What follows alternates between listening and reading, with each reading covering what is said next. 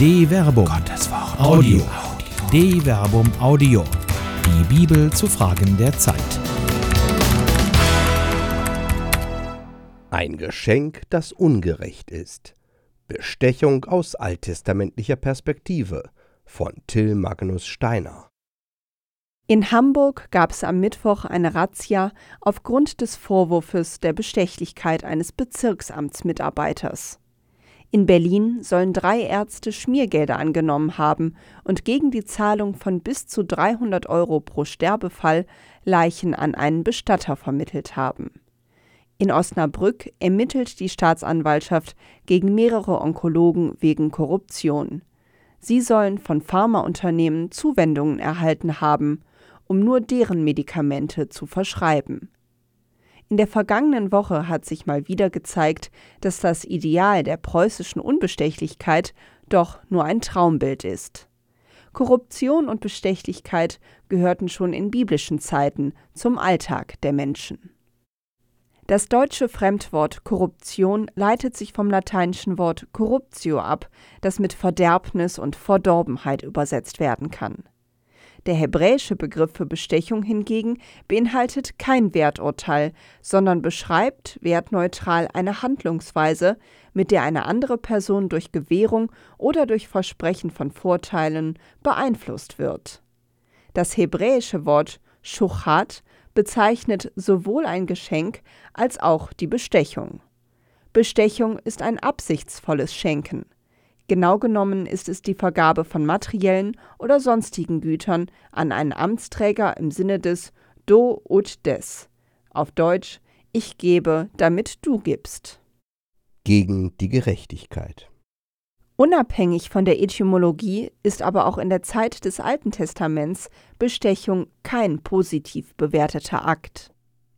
Du sollst dich nicht bestechen lassen, denn Bestechung macht Sehende blind und verkehrt die Sache derer, die im Recht sind. Exodus Kapitel 23, Vers 8.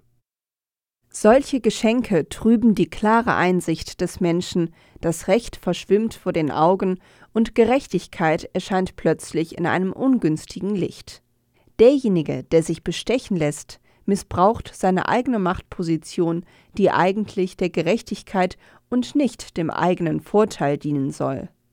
Bestechung ist ein Anzeichen des Werteverfalls in einer Gesellschaft, den der Prophet Micha in seiner Zeit mit folgenden Worten beklagt. Verschwunden sind die Treuen im Land, kein Redlicher ist mehr unter den Menschen. Sie tun das Böse und lassen sich's gut gehen. Der Beamte erfordert und der Richter um Bezahlung. Und der Große entscheidet nach seiner Habgier. So verdrehen sie das Recht. Micha Kapitel 7 Vers 2 bis 3 Amtsträger sollen nicht bestechlich sein, sondern sich an Gott selbst ein Vorbild nehmen, der als höchster Richter unbestechlich ist. Denn der Herr, euer Gott, ist der Gott über den Göttern und der Herr über den Herren. Er ist der große Gott, der Held und der Furchterregende. Er lässt kein Ansehen gelten und nimmt keine Bestechung an. Deuteronomium Kapitel 10, Vers 17. Intention und Konsequenz. Das höchste Ideal ist die Unbestechlichkeit. Daher verwundert es, dass das alttestamentliche Gesetz die Korruption mit keiner Strafe belegt, sondern im Buch der Sprichwörter wird der Leser mit einer positiven Würdigung der Korruption überrascht. Ein Geschenk schafft dem Menschen Raum und geleitet ihn vor die Großen. Sprichwörter Kapitel 18 Vers 16 aus dieser Perspektive ist ein Geschenk aufgrund des dahinterstehenden Ziels zu beurteilen. Ein Geschenk ist ein Türöffner, wenn es kein Unrecht gegenüber einem anderen Menschen bedeutet.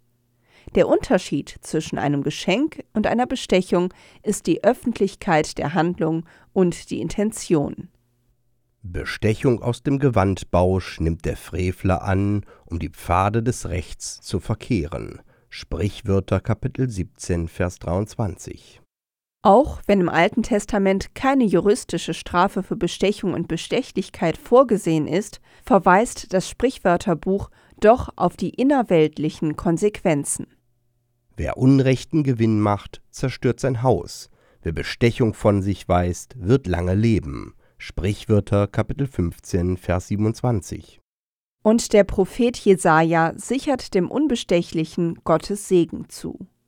Wer in Gerechtigkeit geht und die Wahrheit sagt, der es ablehnt, Gewinn zu erpressen, wer sich dagegen wehrt, Bestechung anzunehmen, der wird auf Höhen wohnen, Felsenburgen sind seine Zuflucht, sein Brot wird gegeben, seine Wasserquellen sind gesichert. Jesaja Kapitel 33, Vers 15.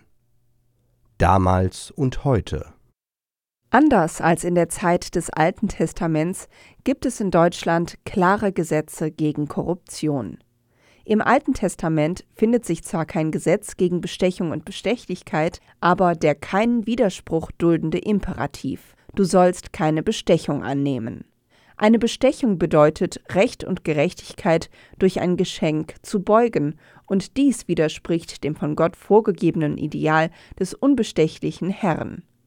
Die Propheten des Alten Testaments beklagen vor allem die Bestechlichkeit der Richter, die zur Unterdrückung der Armen führte. Heute ist die Korruption in der Gesellschaft effektiv, attraktiv und lukrativ, sagt Korruptionsexperte Wolfgang Schaupensteiner. Das Bundeskriminalamt geht davon aus, dass jährlich 100 Millionen Euro Bestechungsgelder in Deutschland fließen.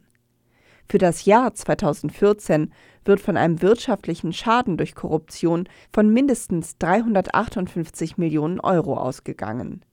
Damals wie heute gilt Bestechung verdirbt den Verstand.